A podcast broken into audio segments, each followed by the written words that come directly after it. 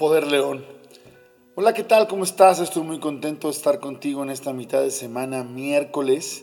Y el día de hoy tengo una reflexión que, sea, que va a ser espectacular y que estoy seguro que te despertará muchas cosas, porque además me voy a apoyar de un extraordinario libro.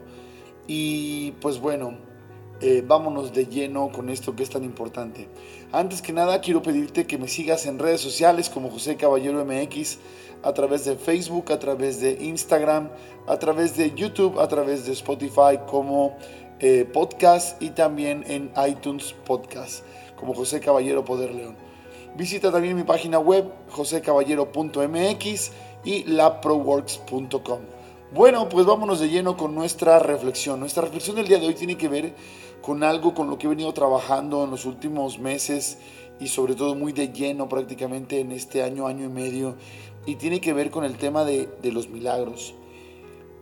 Estoy seguro que la gente y todos nosotros, en algunos momentos, sobre todo en el que nos encontramos con algo eh, de desesperación o con algún tipo de deseo de, de, no saber cómo poder solucionar ciertas cosas, de pronto volteamos al cielo, oramos y pedimos que exista un milagro. ¿Qué es lo que hace que existan los milagros? En el curso de 21 días, que de hecho empezamos este lunes, eh, hacemos un trabajo para que cada uno de los participantes vivencie a lo largo de esos 21 días una N cantidad de milagros. Y bueno, esos milagros surgen de ciertas eh, premisas y voy a leer aquí un poco y un párrafo que tengo de algo que podríamos decir que sonó casual, porque de pronto abrí un libro muy famoso que se llama Un curso de milagros y, y simplemente lo abrí ahorita en una página en particular y empecé a leer y quise compartirte este texto. El texto dice lo siguiente.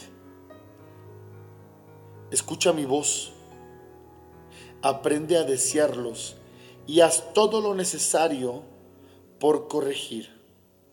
Tienes el poder de obrar milagros.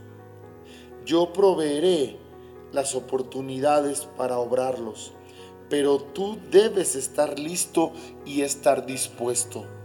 Esto es esencial, porque la gente quiere que sucedan las cosas, pero no están listos y tampoco están dispuestos. El obrarlos trae consigo convicción en la capacidad, ya que la convicción llega con el logro. La capacidad es el potencial. El lograrlos es la expresión. Y la expiación es el propósito. Esta parte de la expiación es la profesión natural de los hijos de Dios. Y he hablado mucho de la expiación en tiempos pasados en estos videos y en estas reflexiones. Iba a leerte el siguiente párrafo, pero creo que con esto es suficiente para poder entender que los milagros suceden y todos nosotros tenemos la capacidad para que sucedan frente a nuestras narices, siempre y cuando usemos nuestra fe. Hay que estar listos, hay que trabajar el perdón, hay que vivir un proceso, una expiación, hay que limpiar, purificar, sanar y sobre todo tener a Dios en nuestro corazón. Comparte esto, porque seguramente hay alguien cerca de ti o tú mismo que está esperando a que suceda algo, pero no está haciendo el camino correcto y por eso, por eso no lo tiene. Retomemos nuestra fe. Esto es un trabajo diario y creo que es una labor de todos. Soy tu coach, José Caballero. Bendito día. Poder León.